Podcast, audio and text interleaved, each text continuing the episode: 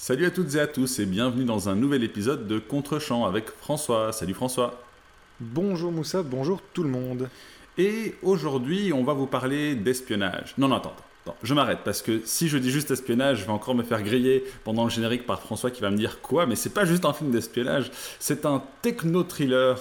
Euh, c'est euh, sur fond de propagande politique euh, avec des éléments de thriller. Voilà, je pense avoir été exhaustif. Maintenant, générique.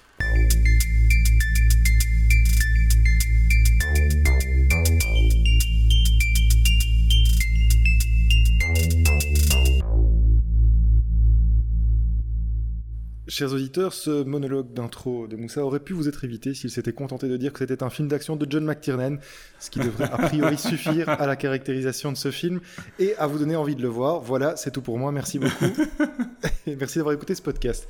Non, plus, euh, plus précisément, plus exactement, effectivement, j'ai demandé à Moussa de regarder à la poursuite d'Octobre Rouge, euh, le film donc de John McTiernan daté de 1990 et qui est la première adaptation au cinéma d'un roman de Tom Clancy, euh, qui est un auteur devenu, euh, quasiment culte euh, dans les romans d'espionnage.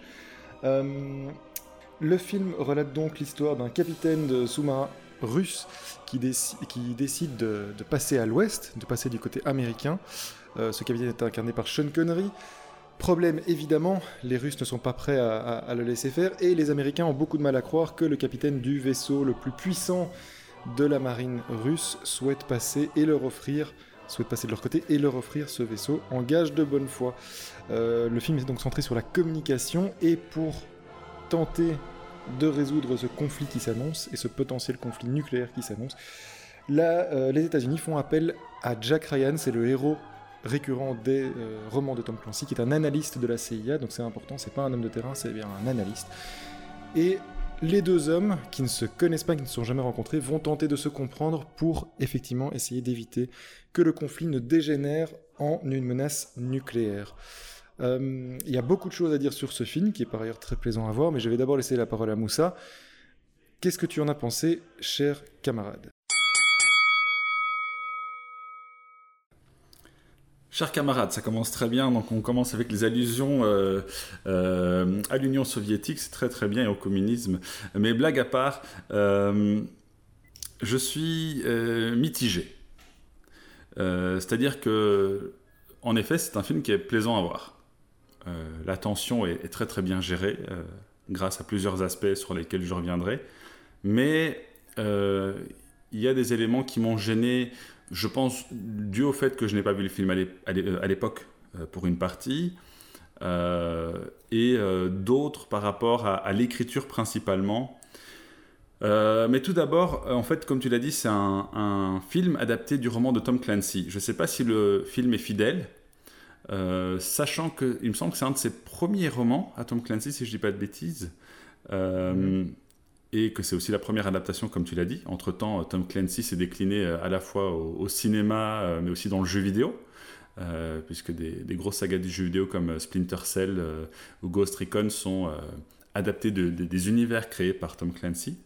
Donc il y a déjà une dimension très très militarisée dedans, ce qui n'est pas un problème en soi, mais j'ai un souci généralement avec les œuvres de Tom Clancy, c'est que, outre le côté très militarisé, qui est d'ailleurs assez, enfin, paradoxalement assez atténué dans euh, à la poursuite d'Octobre Rouge. C'est pas un film où, euh, euh, enfin, où, on glorifie cette militarisation. C'est plus un élément contextuel qui est très intéressant, mais bref, ça j'y reviendrai parce que je suis en train de m'éparpiller un petit peu. Bref, les œuvres de Tom Clancy, le problème c'est que on sent le patriote américain. Je ne sais pas si tu vois ce que je veux dire par là. Ah, je vois très bien. Euh, ça va être, euh, c'est justement ça qui est passionnant. Alors oui, tout à fait. Euh, donc d'abord, fidèle au roman, non. Il a été réécrit, plusieurs fois. Ok, d'accord. notamment par Larry Ferguson. et Larry Ferguson, figure-toi, avait d'abord, donc c'est un producteur américain, Miss Newfeld, qui avait acheté les droits. Et il avait fait écrire un, un scénario complet par Larry Ferguson. Lorsque Larry Ferguson l'a présenté à John McTiernan, John McTiernan a dit, écoute, avec plaisir pour bosser ensemble, mais on va réécrire tout ton scénario parce que ça me plaît pas. Et le, scénariste, ce qui est suffisamment rare pour être souligné, a accepté de réécrire tout son scénario. Donc ils se sont assez fort éloignés du roman parce que le roman est beaucoup plus long et complexe que ce que montre le film.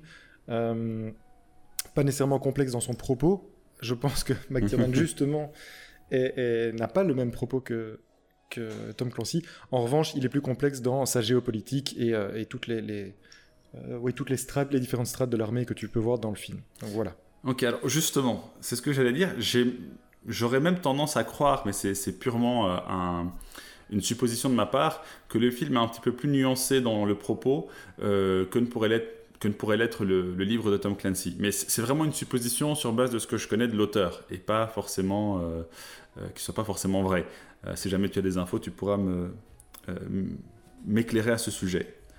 Quoi qu'il en soit, il y a ce côté très patriote mais pas forcément dans le bon sens du terme, où malgré les nuances qu'apporte le film, les Américains sont les gentils et euh, les Soviétiques sont les méchants. Ce qui. Euh, je, suis, totalement. Enfin, je suis vraiment en opposition complète avec ce que tu dis, mais juste. Vas-y, vas-y. On en discutera après. Mais, à, la différence euh, des Soviets en général, il y a une poignée de Russes qui s'apprêtent à déserter qui, eux, euh, sont dépeints comme euh, des alliés, et donc des gentils. Je, caricature, hein, j'utilise exprès ces termes qui sont très binaires, mais vraiment pour appuyer mon propos. C'est-à-dire qu'on a d'un côté euh, des sujets du film, qui, sont, qui, sont, acteurs du film, acteurs de la trame, à savoir l'analyste Jack Ryan, les membres de, de la marine américaine, et de l'autre côté, on a cette poignée de euh, déserteurs qui sont aussi des sujets du film, à commencer par Ramus, qui est interprété par Sean Connery, mais aussi euh, euh, Borodin, qui est incarné par Sam Neill, et quelques autres officiers qu'on nomme. Le reste des soviets sont soit dépeints comme faisant partie d'une mission dont ils n'ont absolument pas conscience des réels enjeux, soit on ne, nous les montre pas, mm-hmm. et donc ils deviennent des objets du film et non plus des sujets. C'est-à-dire que ce sont les soviets et ce sont, euh, ils représentent une menace, euh, puisqu'on a toute une flotte euh, soviétique qui est à la poursuite du sous-marin de, de, Ramius et, qui veut donc empêcher ce sous-marin high-tech de passer aux mains ennemies. Donc voilà, les alliés et les gentils, entre guillemets, sont dépeints d'une certaine façon, tandis que euh, tout le reste devient soit euh, de l'arrière-plan, soit euh, des éléments qui sont manipulés par la trame. Je ne sais pas si c'est clair jusqu'à présent. Je vois ce que tu veux dire. Ok, mais alors je, poursuis. Donc ça c'est vraiment pour le propos du film. C'est un truc qui m'a un petit peu, qui m'a un petit peu embêté. c'est pas surprenant aussi dû au fait qu'on est quand même en 90, donc en pleine fin de la guerre froide. Et justement, c'est là que je veux quand même dire qu'il y a une certaine nuance dans le film. À l'époque, on a vu des films qui sont clairement plus... Euh, quel terme je pourrais utiliser? Grotesque Grossier Je sais pas. Euh, beaucoup moins nuancé en tout cas. Euh, c'est-à-dire qu'ici, on n'a pas... Enfin, c'est pas Rocky 4. D'accord? Je sais pas si tu as vu Rocky 4, puisque je sais que tu n'as pas vu le premier, mais Rocky 4, c'est, dans mon esprit, le film de propagande américaine en, fin de guerre froide. Mhm, mhm. On a le gentil américain, euh, qui est en plus euh, d'origine immigrée, euh, contre le méchant russe qui est très très méchant, complètement déshumanisé tout au long du film jusqu'aux quelques dernières secondes où Rocky nous vend son speech sur voyez, je suis un gentil, moi, je suis pas comme vous, donc si moi je peux être gentil, vous pouvez être gentil, on peut tous être gentil, faisons des bisous, mais c'est quand même nous les gentils parce que voilà, on est américains. Il y a aussi Top Gun dans le genre. Donc ici, on est dans un film qui est nettement plus nuancé. Donc malgré ce postulat que, que j'ai présenté à quelques instants, je trouve le film beaucoup plus nuancé. C'est en grande partie dû évidemment au personnage de euh, Sean Connery et des autres officiers russes euh, qui apportent une nuance bienvenue au film. Euh, je ne vais pas en dire plus à ce sujet pour l'instant parce que je sens que tu brûles derrière, derrière ton micro. Oui, c'est terrible. terrible. Donc on pourra explorer cette question davantage dans quelques instants pour rebondir là-dessus, il y a un autre élément qui me gêne, qui n'est pas du tout surprenant pour l'époque. Alors évidemment, euh, les Russes sont interprétés par des personnages qui sont soit euh, américains, soit euh, britanniques. en tout cas, pas par des Russes.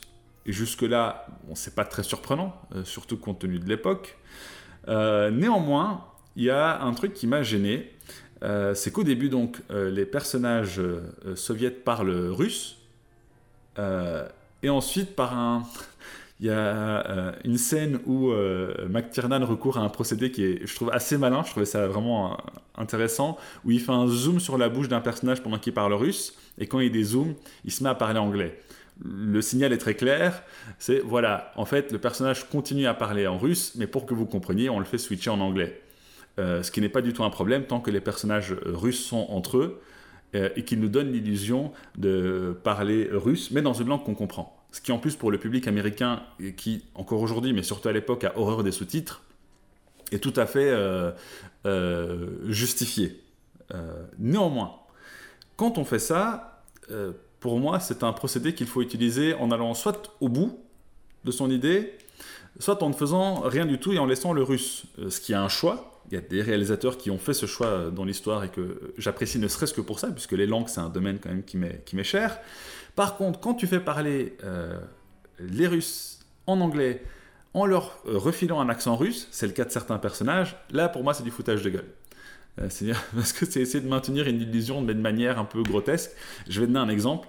les Japonais, ils doublent tout et ils se préoccupent pas du tout, à ma connaissance en tout cas, de donner un accent anglais à des personnages euh, américains qui parleraient japonais. Bon, ils doublent, ils s'en foutent. Et, euh, D'ailleurs, c'est, c'est, enfin, c'est pas vraiment les meilleurs doublages au monde parce que ce sont deux langues qui se ressemblent pas du tout. Mais voilà, euh, ils se disent, nous on y va, voilà, au finish, on s'en fout. Le but c'est que le public comprenne. Ok, le, le, contrat est clair. Voilà, fin de la parenthèse linguistique. Maintenant, venons au film. Cinématographiquement, j'ai pas grand chose à lui reprocher. Le film est très beau. le fait d'arriver à nous plonger Hein, sans mauvais jeu de mots, euh, dedans euh, par l'image, par la technologie qui est utilisée, euh, par certains plans sous-marins ou des plans, des, prises vues du ciel qui sont juste somptueuses. Vraiment, je, trouve le film très très beau. la musique parvient à apporter une, tension tout au long du film euh, alors que c'est un film qui, vraiment reprend certains codes euh, du film d'espionnage. Euh, tu as parlé de l'élément de communication, c'est vraiment ça. En fait, on a l'impression qu'il y a une, espèce de, partie d'échec qui se joue tout au long du film, dont on comprend mal les tenants et aboutissants. Il y a juste un truc qui m'a embêté, et j'étais vraiment surpris. L'avant-dernier plan du film, qui se déroule sur la, un... ouais, la, résolution se fait en nuit américaine sur le pont d'un sous-marin qui, qui entre dans une baie, et je pense que c'est à ça dont tu fais référence. Non, non, non, euh, euh, c'est sur une barque. Euh, enfin, une, une, sur une barque. C'est vraiment l'avant-dernière scène où Ramius et Ryan se parlent. Ouais, non, ils sont sur le, non, non, ils sont sur le, le toit du, enfin, comment dire, le pont. Ok, ok, d'accord. Du, sous-marin et ils entrent dans une baie et c'est là en fait qu'ils vont, ils vont cacher le sous-marin américain. Ok, d'accord. justement. Ok. Euh, parce et, en fait, le plan, il faut expliquer, est supposé se passer la nuit, sauf qu'il te le filme en, nuit américaine.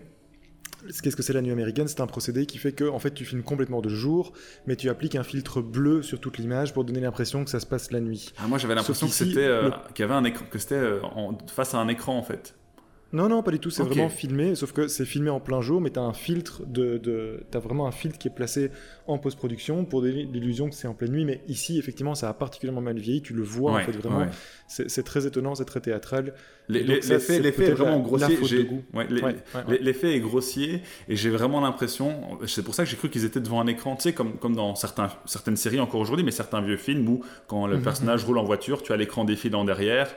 Euh, non, non, du tout, c'est vraiment filmé en conditions réelles, mais euh, avec un filtre de lumière dessus. Ok, d'accord. Ouais, en tout cas, ça, ça, se voit fort et ça, c'est vraiment le seul euh, élément visuel qui m'a fait sortir du film. après, voilà, c'est pas grave du tout. surtout que c'est vraiment les, dernières minutes du film. Mais en dehors de ça, le film est, visuellement somptueux. C'est une, très belle réalisation. Le, les, décors, le, le, design est juste magnifique.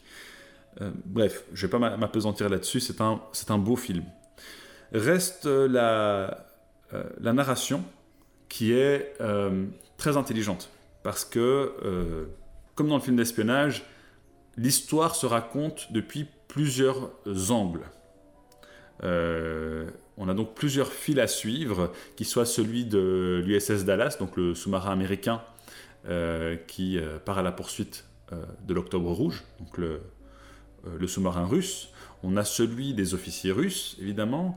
On a celui de Jack Ryan. Euh, et on a encore d'autres séquences euh, qui apportent euh, du contexte bienvenu, notamment entre un membre du cabinet, du cabinet présidentiel américain et l'ambassadeur russe. Bref, c'est une narration qui est intelligente, qui fonctionne très très bien, dont le rythme est, assez bien maîtrisé, avec tous ces fils qui viennent se connecter à mesure qu'on approche de la fin. Avec des plans intelligents. Je donne un exemple. Euh, il y a une séquence où les Américains balancent euh, une torpille sur le sous-marin russe en faisant mine de l'attaquer et on a un amiral euh, qui fait exploser cette torpille sur sa trajectoire. on voit d'abord sa main Ensuite, la caméra qui se lève et on voit qu'il s'agit de l'amiral qu'on a vu en début de film, qui est donc impliqué dans la complexité de cette histoire. Et euh, voilà, c'est typiquement un procédé intelligent qui permet de ramener un personnage dont on avait euh, l'angle par rapport à l'histoire. Et on est d'accord que tu as reconnu l'amiral, tu sais qui est l'amiral? Qui joue l'amiral? Oui, c'est James Earl Jones. Oui, c'est ça, tout à fait. oui, c'est James Earl Jones. Euh, oui, mais là, le casting, on aura l'occasion d'en parler aussi. Hein, c'est un, un, bon petit casting. D'ailleurs, en parlant de casting, donc Jack Ryan, qui quelque part est euh, euh, le. il y a deux protagonistes, je pense. Il y a Jack Ryan d'une part, euh, incarné par Alec Baldwin, et Ramius, incarné par Sean Connery. Et alors, Alec Baldwin, c'est intéressant, j'avais complètement oublié qu'il avait été jeune à une époque. Ça faisait longtemps que je n'avais pas vu. D'ailleurs, au début, avant de voir son nom à l'affiche, j'ai cru que c'était un de ses frères, puisque comme mhm. vous le savez, les Baldwin sont très nombreux. j'ai cru d'abord que c'était un de ses frères, dont j'ai oublié le nom, et en fait non, c'était bien Alec Baldwin. Et alors ça, c'est euh, par rapport au scénario mon reproche principal au film. Euh, on est clairement, euh, j'ai un peu repensé aux Trois Jours du Condor dans une histoire avec un héros ordinaire auquel il arrive quelque chose d'extraordinaire. D'ailleurs, le personnage lui-même en rit à plusieurs reprises en disant que je ne suis qu'un analyste. Qu'est-ce que je viens foutre sur un sous-marin soviétique ou même dans un sous-marin américain? Et d'ailleurs, il dit lors d'une scène je, la prochaine fois, je me contenterai d'envoyer un mémo ou un truc du genre. Donc, ce qui est bien, ça veut dire que le, film euh, rit de cette situation. Néanmoins, le personnage prend, je trouve, beaucoup trop d'importance. Ce qui ne me surprend pas, en tout cas si jamais c'est le cas dans, le bouquin euh, de la part de Tom Clancy, euh, parce que chez Tom Clancy, il y a cette volonté de dépeindre le héros américain, qui est juste, qui est intègre, parce que c'est vraiment, vraiment le, le, cas ici. Hein. Jack Ryan est un personnage qui est il est bon. On nous le présente d'abord comme un parent euh, aimant, euh, tendre, euh, qui a le sens de l'humour, qui, qui voit le bon chez les autres, qui est le bon américain, quoi. sans aucun cynisme et qui prend une place trop importante dans le film parce qu'on on lui donne des responsabilités que j'imagine mal voir endosser un analyste en situation réelle. Je peux me tromper, hein, c'est pas un domaine que je connais, mais j'ai beaucoup de mal à l'imaginer. Je pense qu'il y a des personnages qui, euh, qui seraient beaucoup plus euh, aptes à remplir euh, les missions qu'on lui confie.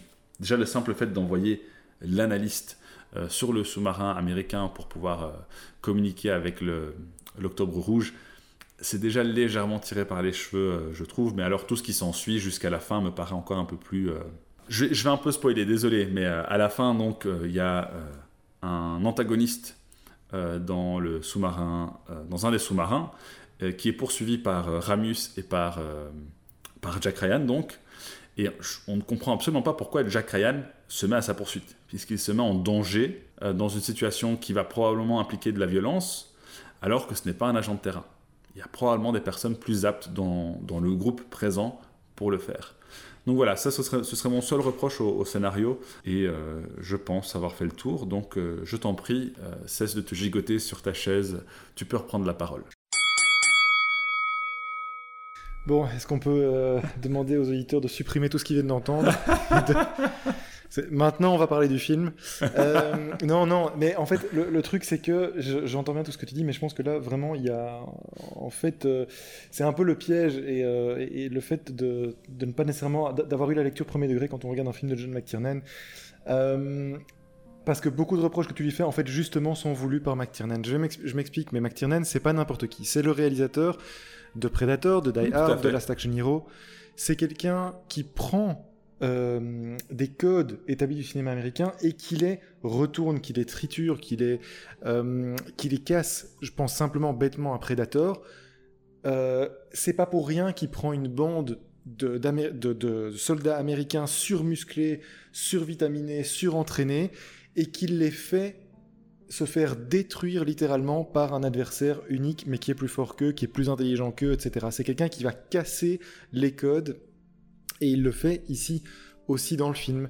Euh, je l'ai dit, c'est un film qui est centré sur la communication. Et en fait, tout tourne autour de ça. C'est avant tout, bien sûr, un actionneur et un, film d'action soi-disant propagandiste et soi-disant patriote, mais qui en fait tourne complètement autour d'autre chose et qui parle d'autre chose, qui parle de la communication euh, entre des gens qui ne sont pas destinés à se comprendre justement et qui se font la guerre parce qu'ils ne se comprennent pas.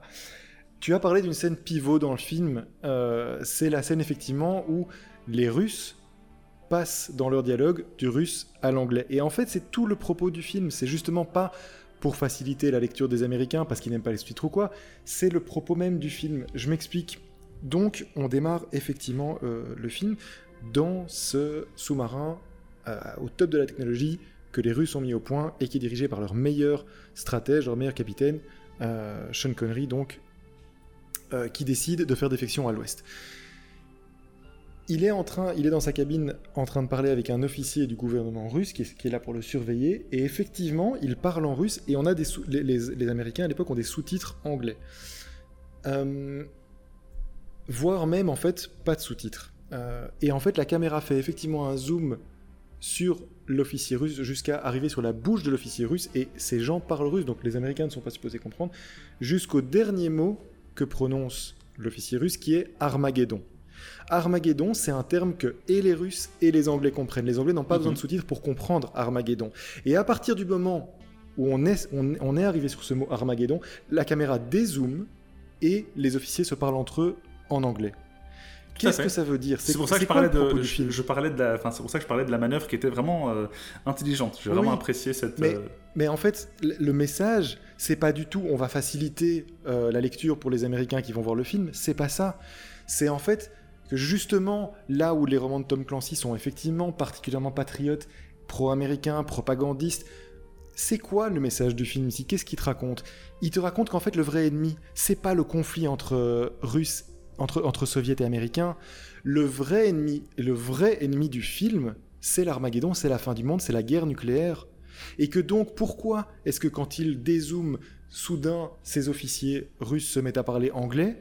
Effectivement, c'est pour que les Américains puissent les comprendre plus facilement, mais c'est aussi pour montrer que, en fait, ils sont exactement le miroir des soldats américains en face, et que fondamentalement, on peut avoir de l'empathie pour ces gens parce qu'ils se battent pour la, pour, ils sont euh, comment dire engagés dans un combat qui est vain et qui surtout menace la terre entière, et que le vrai ennemi, ce n'est pas l'autre, ce n'est pas celui en face qu'on ne comprend pas, ce n'est pas l'étranger, c'est la conséquence de ce conflit et de ce manque de communication. La conséquence, c'est quoi? C'est la guerre nucléaire, c'est l'oblitération de la race humaine, c'est l'Armageddon. C'est littéralement ça que McTiernan dit dans le film. Et c'est d'ailleurs tout le film est orienté là-dessus. Le, personnage de, euh, euh, de Sean Connery, qui joue donc ce, ce, comment dire, ce commandant Marco Ramius, ce capitaine Marco Ramius, il fait défection à l'Ouest, pas parce qu'il pense que les Américains sont les gentils, pas parce qu'il pense que les Russes sont les méchants, simplement parce que les Russes sont parvenus à mettre au point une technologie qui pourrait engager une guerre nucléaire. Et pour rééquilibrer les forces, qu'est-ce qu'il fait? Il décide de passer à l'Ouest et de, donner cette technologie aux États-Unis pour qu'on ait cette fameuse, bah, c'est la, philosophie euh, qui existe depuis la fin de la guerre froide, c'est donc cet équilibre des mhm. forces, parce que si chacun a la bombe nucléaire, ben, ça bloque littéralement le conflit parce que si tu as un adversaire trop puissant, eh bien le conflit peut être effectivement risque d'être déclenché. Donc tout le film est là-dessus et en fait il prend quelque chose qui est extrêmement propagandiste et qui est extrêmement effectivement au départ patriote pour en faire quelque chose de beaucoup plus universel pour montrer là que tout repose en fait sur la communication et que l'absence de communication et le fait de ne pas comprendre l'autre mène justement à la plus grande des tragédies et que c'est ça le vrai danger plutôt que le russe euh, ou l'américain. Euh, ça, c'est vraiment le propos du film, et c'est ce qui fait tout basculer, c'est ce, qui, en fait un film beaucoup plus intelligent que ce qui, que ce qui n'y paraît. Il n'est pas question ici de compréhension ou, de quoi que ce soit, c'est purement pour montrer, et c'est très intelligent. Et d'ailleurs, il le refait dans un autre film qui est Le 13e guerrier. Oui, Euh, Euh, oui enfin. qui est moins réussi, mais il fait exactement ce même type de rapport au langage. Et donc, ça, c'est le premier mouvement qu'il fait, puisqu'effectivement, tout le reste du film, on est dans ce. euh, une, une- enfin, une partie de l'action se déroule dans ce, ce sous-marin russe, mais où tout le monde soudain parle, parle anglais pour qu'on les comprenne. Sauf que lorsque Américains et Russes se rejoignent, et à l'instant où euh, vraiment il faut décider de leur sort, c'est-à-dire que le personnage de Jack Ryan accompagné d'un, du capitaine du sous-marin euh, américain, entre dans le sous-marin russe et fait face à l'équipage russe. De nouveau, tout le monde, c'est-à-dire que le- le- les Russes reparlent en russe, tu ne Mhm. les comprends plus, Oui, tout à fait. et les Américains et les Américains ne comprennent pas les Russes en face d'eux. C'est c'est brillant en fait, c'est que tout peut basculer à ce moment-là, c'est-à-dire que tout peut basculer d'un côté comme de l'autre. Et comment est-ce que ils vont résoudre la chose? C'est via Jack Ryan et pas uniquement parce Ramus. que oui oui tout à fait, mais dans un premier temps c'est parce que ils sont face à face et ils ne se comprennent pas. Et par les gestes qu'ils font, euh, les Russes voient que les Américains ont pris des armes avec eux. Évidemment, les Américains se, se méfient des Russes, les Russes se méfient des Américains. Et c'est par un geste Ah de oui, Jack oui, Ryan tout à fait. Oui, je vois qui- ce que tu veux qui dire. va demander une cigarette, mais par les gestes, alors qu'on sait que le personnage, et ça c'est encore un élément brillant en écriture, tout à fait, on, a- tout on sait dans le film que le personnage ne fume pas. Oui, oui, oui, bien sûr. Il a refusé des cigarettes à deux occasions dans le film Et il le fait exprès, oui, Et tout donc en à fait, fait. il prend une cigarette. Il, voilà, il le fait unique, mais il le fait, et c'est justement là-dessus que c'est brillant aussi dans le choix du personnage. Et tu parlais de l'analyste justement qui, qui devient un homme de terrain un peu trop, euh, qui, en sait un peu trop pour un, un- homme de terrain. Ça se justifie dans euh, le film de, Sidney Pollack qu'on a vu ensemble, euh, que, je t'ai fait voir, Les Trois Jours du Condor, où effectivement la critique se justifie, c'est-à-dire que un type qui est supposé être un, un administratif ou un analyste devient soudainement un homme de terrain surentraîné. Là, le défaut peut être, peut être mis, mais ici, tout est justifié, c'est-à-dire que l'analyste est le seul qui peut comprendre une autre voie que la voie militaire. En fait, Ah, mais je suis le, capitaine, le stratège russe, le stratège ru- russe dit un truc et, le- et dit un truc à deux moments du film. Il dit mon plan peut fonctionner. Je, je- il y a une seule chance pour lequel enfin, qu'il fonctionne, c'est que je me retrouve pas, c'est que les gens avec les, les- les Américains avec qui je vais parler soient pas des cow-boys. Or, tous les Américains qui font partie de l'armée dans ce film sont des cow-boys absolus et ne pensent qu'en réponse militaire. L'analyste est l'unique personnage du film qui se dit il y a peut-être quelque chose derrière et peut-être que c'est pas une menace, peut-être qu'il ne cherche pas euh, à nous attaquer, peut-être qu'il cherche en fait à communiquer. Et c'est pour ça que l'analyste va jusqu'au bout et accompagne, parce qu'en fait il est le seul à comprendre qu'il y a une autre voie que le combat euh, manichéen entre deux, entre deux, deux grands blocs. Et quand ils sont à la fin... Je, me permets juste d'intervenir. Je suis tout à fait d'accord avec toi et je trouve que c'est beaucoup mieux amené que dans euh, Les Trois Jours du Condor. Euh, néanmoins, sa présence se justifie par l'issue. Tu vois, c'est-à-dire qu'après coup, tu peux te dire Ah, heureusement que Jack Ryan était là. Mais avant qu'on ne l'embarque dans cette mission de terrain et qu'on ne l'emmène sur un, un- dans un sous-marin Mhm. américain, je trouve que le fait de l'avoir emmené là-bas, c'est une décision qui manque de crédibilité. Et pourtant, le film essaye de la rendre crédible. hein. donc vraiment, ça, ça, ça a son honneur, ça je ne le nie pas. Mais ça reste euh, quelque chose qui, à mon sens, manque de crédibilité, euh, mais qui, encore une fois, ne me surprend pas euh, bah, ni de la part du film qui date de cette époque, ni de la part du roman dont il est adapté, parce que c'est nécessaire d'avoir ce héros-là. dans la façon dont on écrit des histoires militarisées à l'époque. Donc je, pense que c'est quelque chose, il y a quand même un élément, je pense, de, forcing, si tu veux, qui est euh, pas du tout grossier, mais qui est quand même visible. En fait, moi je crois que c'est plus malin que ça, c'est-à-dire que Jack Ryan, quand tu vois les adaptations modernes, notamment il y, a un- truc avec euh, un Jack Ryan avec Chris Pine qui est complètement ridicule, euh, qui est sorti récemment. Tout ce qu'il fait dans ce film, les combats qu'il mène, il- en fait il ne mène aucun combat, si ce n'est à la fin, la, la- la Mhm. fusillade de la fin.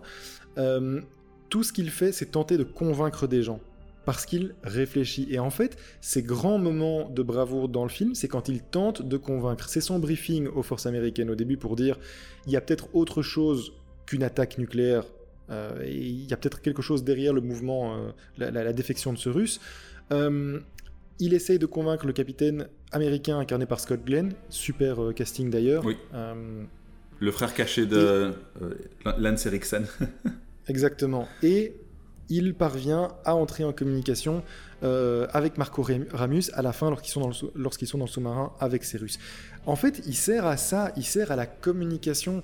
Alors, ce qui peut être, euh, pour, à la limite pour te rejoindre, c'est que c'est qu'on l'emmène, c'est que les Américains l'emmènent avec lui jusqu'au bout, mais en fait, ça se justifie par ses actions, c'est-à-dire que systématiquement, il parvient à convaincre, et en fait, ceux qui parviennent à convaincre disent, ok, ben, ok, tu m'as convaincu, ben, alors tu vas là-bas et tu tentes de les convaincre. Eux, ça va être dans leurs mains. Et en fait, son trajet, c'est de, c'est systématiquement remonter l'échelle pour atteindre le, le capitaine russe et parvenir à la communication. Donc en fait, son rôle se justifie pour moi et est beaucoup mieux utilisé de, manière beaucoup plus intelligente euh, que simplement un MacGuffin ou quoi que ce soit. Il a, il a vraiment un rôle actif et, et, et par ailleurs, euh, contrairement aux Trois Jours du Condor, on dit dans le film que c'est un ancien marine. Euh, sauf que il a été traumatisé au combat, et ça aussi c'est plutôt bien montré. En fait, l'intro du film, c'est en ça que McTiernan est vraiment un bon réalisateur aussi au niveau narratif, c'est que les premiers plans du film te montrent d'abord Sean Connery en tant que euh, capitaine de sous-marin, et vraiment dans une posture, il est totalement iconisé, où on croit directement à son personnage, etc. Juste après, transition sur Jack Ryan, incarné par un jeune, donc Alec Baldwin, dans l'avion. Et qu'est-ce qu'on comprend tout de suite? C'est qu'il déteste les trajets en avion, il est visiblement claustrophobe, et on apprendra plus tard, plus tard dans le film qu'il a été traumatisé lorsqu'il était marine par un accident euh, d'hélicoptère, je crois, et ce qu'il a, a placé derrière un bureau pour le restant de ses jours. Euh, donc, contrairement à ce que tu dis, je pense pas que ce soit le héros, le, bon américain moyen. C'est plutôt un type, justement, qui n'est pas nécessairement respecté par les, les, types de l'armée autour de lui. C'est un type qui vit derrière un bureau parce qu'il a été traumatisé. C'est un type qui a des obstacles personnels à franchir. Donc, tu as vraiment une opposition c'est-à-dire, tu as, quelqu'un, un capitaine qui est établi complètement, qui est iconisé, et un personnage à côté qui est plus jeune, qui est moins d'expérience, qui est faillible. Or, tout l'enjeu du film, c'est qu'ils parviennent à se comprendre. C'est que ces types qui, a priori, n'ont pas grand-chose à voir, puissent se comprendre. Et c'est en ça qu'il est, selon moi, beaucoup plus intéressant qu'une simple opposition euh, russe contre américain. L'enjeu du film, c'est la communication. Euh, je suis tout à fait d'accord. Attention, quand je parle de russe contre américain, je parle d'éléments contextuels. Je parle pas de la trame du film. Euh, je m'explique. mais d'abord, je vais revenir sur, sur Jack Ryan. Attention, quand je parle du, bon patriote américain, je parle généralement aussi, ce qui est assez normal dans les œuvres à la Tom Clancy, c'est l'américain intègre patriote, mais aussi contre l'administration américaine. D'accord? En dehors de ses chefs, de ceux qui le connaissent et ceux, ceux qui ont confiance en lui. J'avais cité euh, Splinter Cell, la série de jeux vidéo tout à l'heure, c'est exactement ça. Alors, mhm. évidemment, Splinter Cell, c'est voilà, autre chose comme type de personnage. Hein. c'est euh, le bonhomme euh, euh, qu'il ne faut pas faire chier, pour dire les choses comme ça. mais c'est aussi celui qui va se battre contre sa propre administration. C'est-à-dire qu'il y a toujours cet élément de. Tu sais, ça me fait penser un petit peu aussi à à Clint Eastwood. Euh, mhm. C'est-à-dire que c'est l'américain un peu libertarien, euh, anarchiste, mais républicain, tu vois. Euh, je, ne dis pas que c'est le cas ici, mais ça me fait penser à ce héros américain qui doit aussi se battre contre l'administration américaine, ou en tout cas une partie, en dehors des quelques éléments individuels qui le connaissent et qui vont lui faire confiance. Ici, par exemple, l'amiral qui est incarné par James Earl Jones, ou encore le membre du cabinet du président qui euh, accepte de lui faire confiance en expliquant que lui, il a envie de, d'explorer tous les angles. Mais on a aussi, par exemple, lors du briefing, euh, un général américain qui veut le remettre à sa place parce que lui c'est le général, lui c'est l'administration, et comme on le sait, dans cette vision un peu libertarienne, l'administration, attention, une fois qu'elle est contre nous, euh, il ne faut pas se laisser faire parce que la Constitution, tout ça. Voilà. Je caricature, hein, mais tu, vois un petit peu ce que je veux dire. Je pense que je pense que c'est pas tout à fait exact dans le sens où la critique se ce que tu dis se rapprocherait beaucoup plus d'un Jack Reacher, par exemple, euh, dans les œuvres de Jack Reacher, en effet, qui est un personnage lui qui qui est un ex membre de l'armée qui est sorti de l'armée américaine justement euh, pour cette opposition franche avec l'administration américaine. Ici, Jack Ryan, il fait partie de l'administration. C'est un analyste de la CIA. Tout à fait. Je pense que c'est moins contrasté que ce que tu, que ce que tu dis. Euh, d'autant plus, d'autant plus. C'est pour ça que je dis que c'est beaucoup plus, nuancé ici, attention. Oui, ouais, parce que, parce que d'autant plus, ces soutiens, comme tu l'as dit, sont des soutiens qui viennent de l'administration, qui viennent pas de l'extérieur. Il n'est pas seul contre l'administration. En fait, il, justement, il, tout ce qu'il fait pendant le film, c'est remonter l'échelle pour convaincre différents membres de l'administration. Et c'est ce qu'il réussit à faire. Et donc, il, il, finit par être accompagné par ces membres de l'administration. Je pense que ce que tu dis pourrait beaucoup plus euh, s'appliquer effectivement à la série des Jack Reacher, donc, euh, dont Tom Cruise a fait deux épisodes, mhm. euh, deux épisodes récemment. Là, tu es beaucoup plus dans ce personnage-là. Qui sont moins bons d'ailleurs, hein, qui, sont, qui sont nettement moins bons. Oh, euh, intéressant dans leur genre. Oui, oui, bien sûr, mais moins, moins bon que McTiernan parce que je pense que McTiernan est vraiment, vraiment au-dessus et qu'il y, a un énorme sous-texte qui est justement pas toujours perçu. Et en plus, une qualité de réalisation. Mais euh, voilà, je suis pas tout à fait d'accord avec cette critique, mais bon, ça après euh, chacun peut euh, évidemment est libre de son opinion. Donc ça c'est pour en tout cas le, sujet du film. Je pense vraiment que là, ce que tu disais, voilà, mérite une, vraiment une seconde vision parce que c'est justement le piège dans lequel McTiernan aurait pu tomber et il fait exactement, il, il, parvient à le détourner de manière très très intelligente et à en faire quelque chose justement de beaucoup plus malin et de beaucoup plus élevé que ça. Mais je reviens, attends, hein, je reviens, je, reviens en fait à l'élément de contexte dont je voulais parler. Désolé, j'ai oublié. Ça, devient n'importe quoi ce podcast à cause de ton film de merde. Non, je plaisante. Euh, en gros. Mais si tu comprenais les films, on irait plus vite, mon vieux. Mais non, en fait, je, te rejoins. Euh, et je l'ai dit en début. McTiernan apporte une nuance à ce film.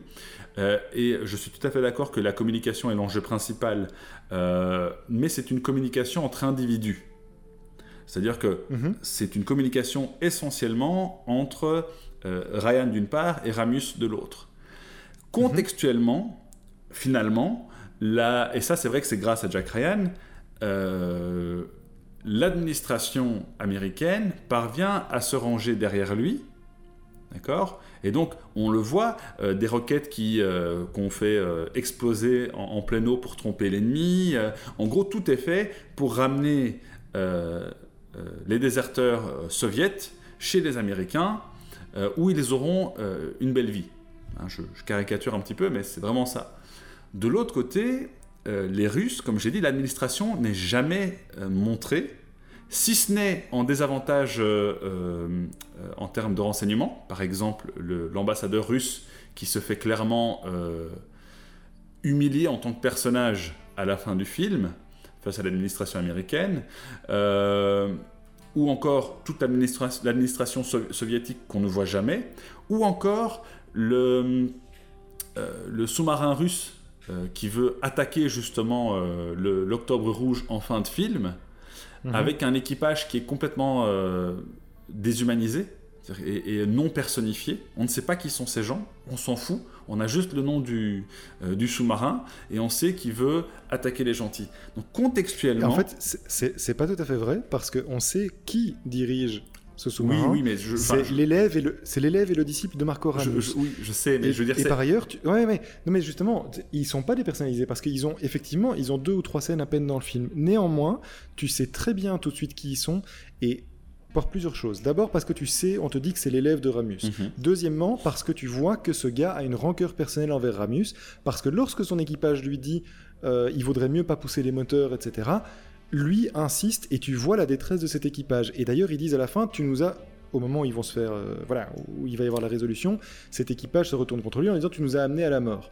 Et troisièmement, comment est-ce qu'ils sont identifiés avec euh, le directeur de la photo, Yann de Bont, qui a en fait travaillé de manière très maligne pour que euh, immédiatement le film soit très lisible et qu'on comprenne, puisqu'on est systématiquement, enfin la, grande partie du film on est dans des espaces confinés, c'est-à-dire l'intérieur d'un sous-marin, tu comprends tout de suite dans quel type d'espace tu es. Tout à fait. Alors ça, ça passe notamment par l'éclairage. En fait, dans l'Octobre Rouge, donc le, sous-marin de pointe russe, tu as un éclairage bleu majoritaire. Lorsque mm. tu es dans les, les le, le sous-marin américain, tu es dans un espace rouge. C'est comique d'ailleurs, le, tu aurais plutôt mis les rouges chez les Russes, et en fait c'est pas le cas. Et quand tu es dans le sous-marin russe ennemi qui tente de descendre l'Octobre Rouge, c'est un éclairage vert. Donc il y a euh, ce, dialogue visuel et il y a cette identification, et justement pas tellement de dépersonnalisation. Le fait je pense vraiment que là-dessus, on te montre quasi pas les Russes, en fait. Et c'est justement le propos du film, c'est que ce qui est, c'est, pas important, l'opposition entre Russes et Américains, et la, manière dont on dépeint les Russes en particulier, c'est, d'autant plus fort dans une période où les films, aux, alentours des années 90, dépeignent les Russes de manière ultra caricaturale, comme tu l'as dit. Ici, très franchement, il y a... Le plus malin du film, c'est Marco Ramius, c'est le, le capitaine russe et son équipage.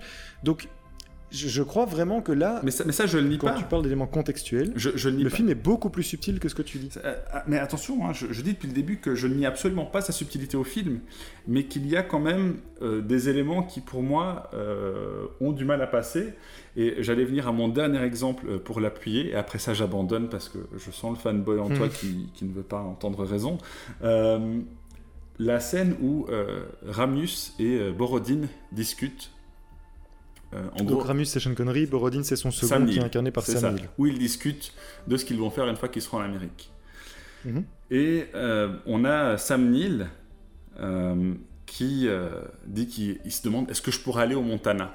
Il rêve d'avoir une vie tranquille dans une ferme avec, dans le Montana. Et il pose plusieurs questions dans ce dialogue où, en gros, Sean Connery lui répond bah, Tu peux faire ce que tu veux. Sous-entendant, bah, on va en Amérique de toute façon. Le, le pays de toutes les libertés.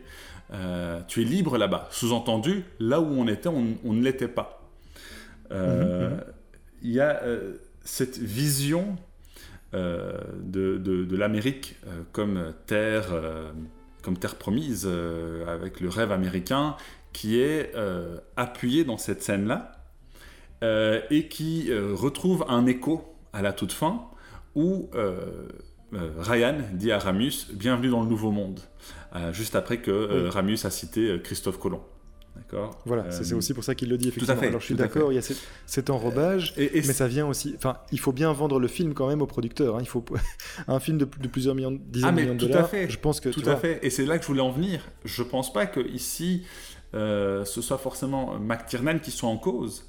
Je dis juste qu'à l'époque, ce sont des éléments qui devaient figurer dans le film, qui du coup euh, peuvent me déranger, mais je ne pense pas qu'ils soient justement imputables euh, au, réalisateur, ni même au scénariste. Enfin, j'en sais rien en tout cas, je ne sais pas ce qui se passait dans leur esprit, mais je pense juste que c'est normal pour un film de l'époque d'avoir quand même ces éléments-là qui jouent sur euh, l'hégémonie culturelle américaine. C'est-à-dire que l'hégémonie culturelle américaine, qu'est-ce que c'est? C'est des dizaines et des dizaines d'années de culture américaine qu'on nous a vendue, littéralement si on a du, des McDonald's en Belgique euh, et toute une autre série de marques, c'est grâce à cette hégémonie culturelle. Si on sait qu'il y a un État américain qui s'appelle le Montana et qu'on connaît certains même quartiers des États-Unis, c'est grâce à cette hégémonie euh, culturelle. Et je pense que le film y participe. Mais là où je te rejoins, effectivement, c'est que le film est beaucoup plus nuancé que la, grande majorité des films que j'ai pu voir de cette époque.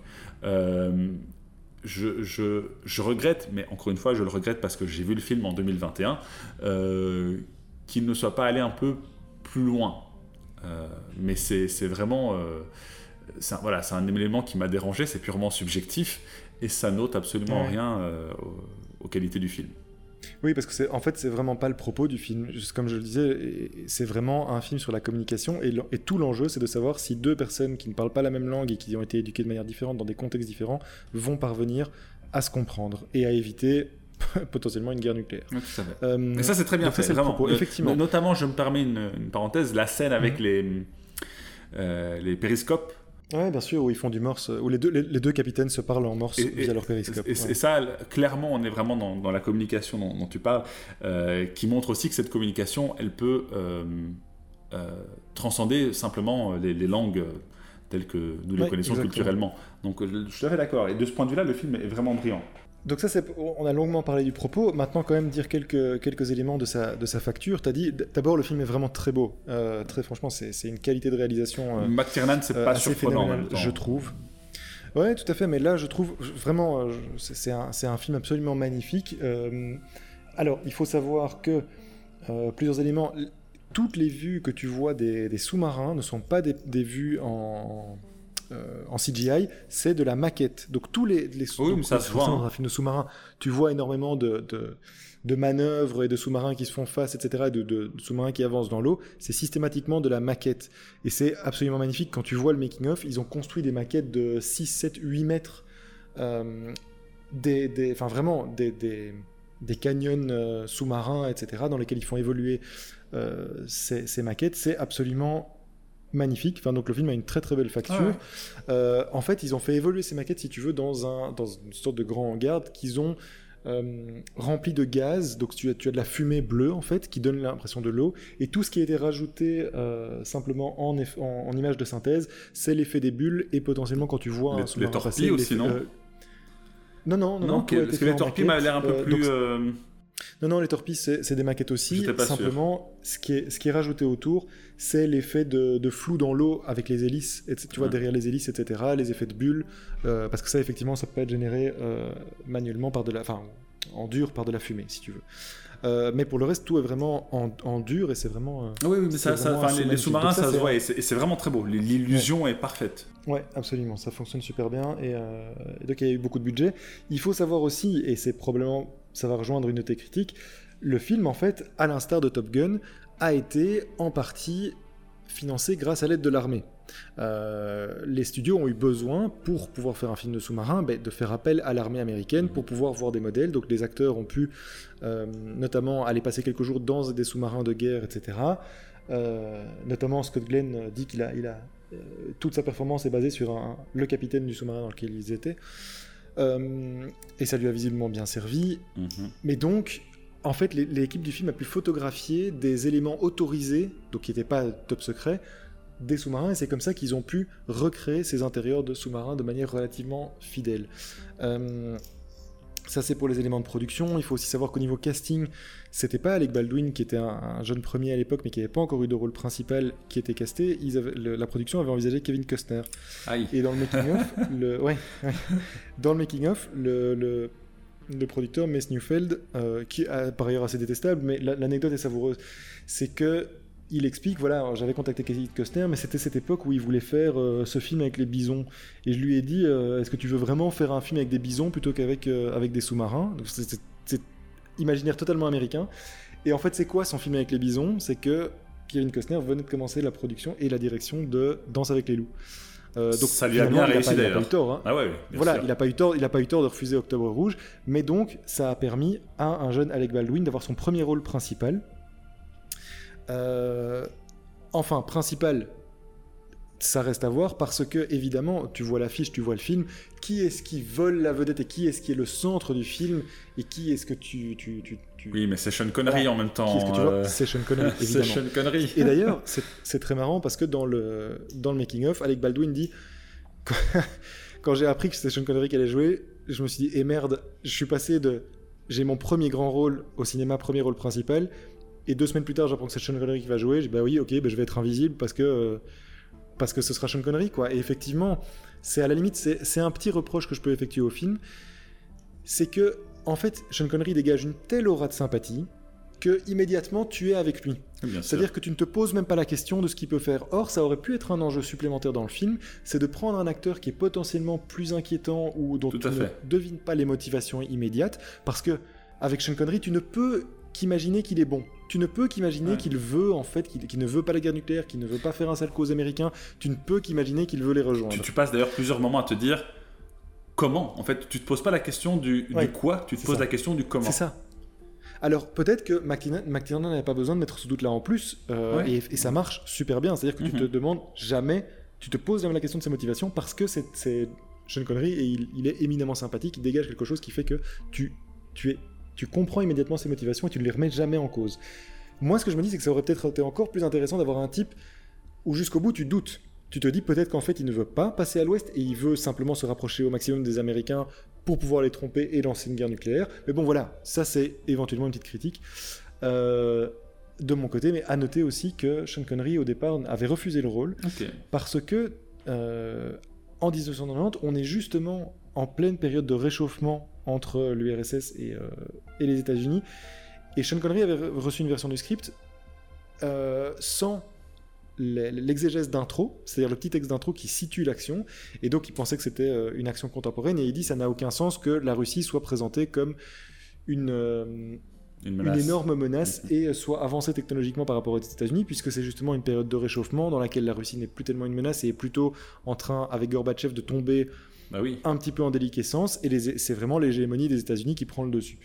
Euh, et en fait, ils lui ont renvoyé une partie du scénario, et en fait, il n'avait pas eu la première page dans laquelle il y a le petit texte d'intro qui dit on est en 84, c'est avant l'arrivée de Gorbatchev, et c'est en pleine période de guerre froide. Et à partir du moment où il a eu ce petit texte, là, il a accepté le rôle. Euh, dire aussi, alors c'est un détail que McTiernan évoque dans le, dans le, le, making of, mais il prend James Earl Jones comme, euh, comme amiral. C'est la première fois qu'on voit un amiral noir dans un film aux États-Unis. Et il dit, je trouvais ça marrant de prendre un type, de, mettre un noir comme amiral, c'est le type dont tout le monde prend les ordres, que tout le monde respecte. Enfin, c'est vraiment la, plus haute figure d'autorité euh, dans le film. Et d'avoir un personnage noir et que ça ne suscite aucune réaction de la part des personnages dans le film. C'est juste intégré. Et je pense qu'en ça, sans, sans, voilà, sans en faire des tonnes, juste en, en, ayant ce choix de casting, qui par ailleurs est, excellent, c'est toujours un plaisir de voir James Earl Jones, euh, ou de l'entendre, ben, en fait, je trouve que McTiernan participe à quelque chose d'assez euh, bénéfique et d'assez positif. Euh, et, à une époque où c'était pas du tout. Il y a aussi le personnage de Courtney, Courtney Bivens, hein, qui, qui, Exactement, qui a un rôle quand même important. Je dirais même, à mon sens, plus important que celui de James Earl Jones. Ah, il, déclenche le film, il, déclenche, et c'est grâce à lui que. C'est en, grande partie grâce à lui que le, l'issue pourrait être positive à la fin du film. donc, effectivement McTiernan, encore une fois, est dans une période où ce n'est pas le, euh, comment dire, la règle. Il, va casser des codes et, en le faisant, euh, eh bien, il fait avancer les choses, je trouve, et il apporte quelque chose au cinéma.